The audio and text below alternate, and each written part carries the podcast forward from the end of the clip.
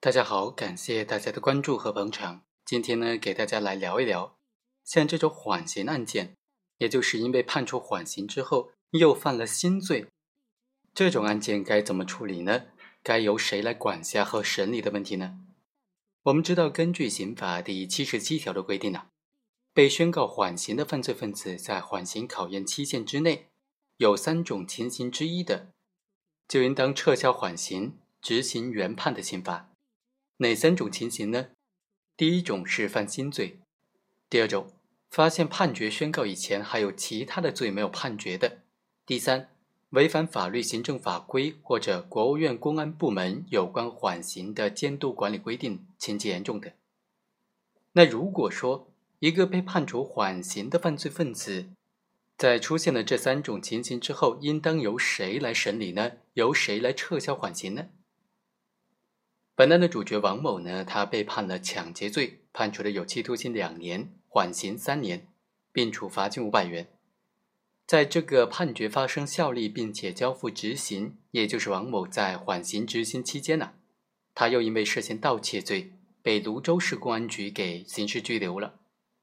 那么他面临的无非就是撤销缓刑，然后的话，新罪和旧罪来数罪并罚。问题在于，这个撤销缓刑案件的管辖和审理该怎么弄呢？根据《刑事诉讼法司法解释》的规定呢，对于被宣告缓刑的犯罪分子，在缓刑考验期限之内，因为再犯新罪或者被发现判决宣告以前还有其他的罪没有判决的，就应当撤销缓刑。一般呢，应当由审判新罪的人民法院在审判新罪的时候。对原审的判决裁定的宣告的缓刑进行撤销，也就是说，在这种情况之下的缓刑撤销，它的管辖权一般是由审判新罪的法院来行使。有一种观点就认为啊，根据刑事诉讼法当中规定的犯罪审判的级别管辖和地域管辖的原则，负责审判新罪的法院和原来作出缓刑裁判的法院呢，可能不是同一个法院。由审判新罪的法院来撤销的话，就可能出现上一级法院的判决被下一级法院给撤销了，这个地方的判决呢被另外一个地方的法院的判决给撤销了。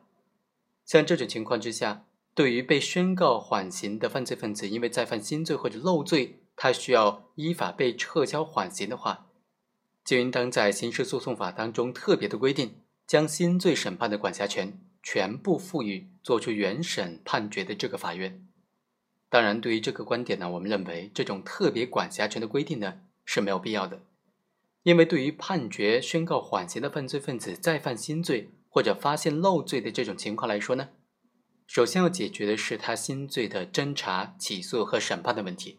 新罪审判它不涉及到原来判决的事实、罪名的认定和量刑。只是根据原判以后出现的新的情况，改变原判决的判罚的执行方式而已。因为缓刑只是他的刑罚的执行方式，所以审判新罪的法院在宣告新罪判决的同时，就可以撤销原判的缓刑的宣告了。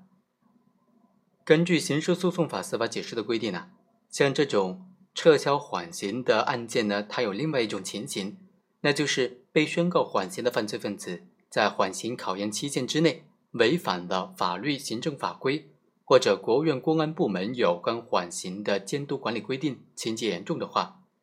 就依法应当撤销缓刑。如果是这种情况，原来作出缓刑裁判的法院，应当在收到同级公安机关提出的撤销缓刑的建议书之日起一个月之内，依法作出裁定。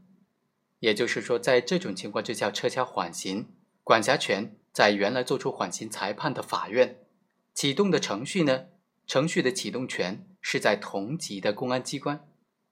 启动程序的标志就是提出撤销缓刑的建议书。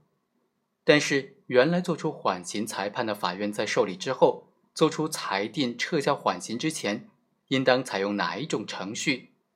法律和司法解释就都没有做出明确规定了。我们来看看本案。王某在缓刑考验期限之内所实施的行为呢，虽然是犯罪行为，但是由于他没有达到法定的刑事责任年龄，依法是不负刑事责任的。所以公诉机关对他的行为只是依法不起诉。从实际的运作来看呢，本案应当适用第二种情形来适用缓刑的撤销问题，也就是他严重的违反了公安部门的相关规定，违反了法律行政法规。所以啊，本案法院在对王某撤销缓刑的时候，采用的是一审的程序来审理，实行公开审理的做法。我们认为这种做法是比较妥当的，因为是否撤销这个原审的缓刑呢，这就涉及到必须要依法查明被宣告缓刑的犯罪分子，在缓刑考验期内是否有违反法律行政法规或者国务院公安部门有关缓刑的监督管理规定的情形，以及情节是否严重。而这一查明过程呢，又要赋予被告人被宣告缓刑的犯罪分子以辩护权，这样才合乎正当程序的要求，不能够仅仅采用书面的程序来审理同级公安机关所提出的撤销缓刑的建议书。好，以上就是本期的全部内容，我们下期再会。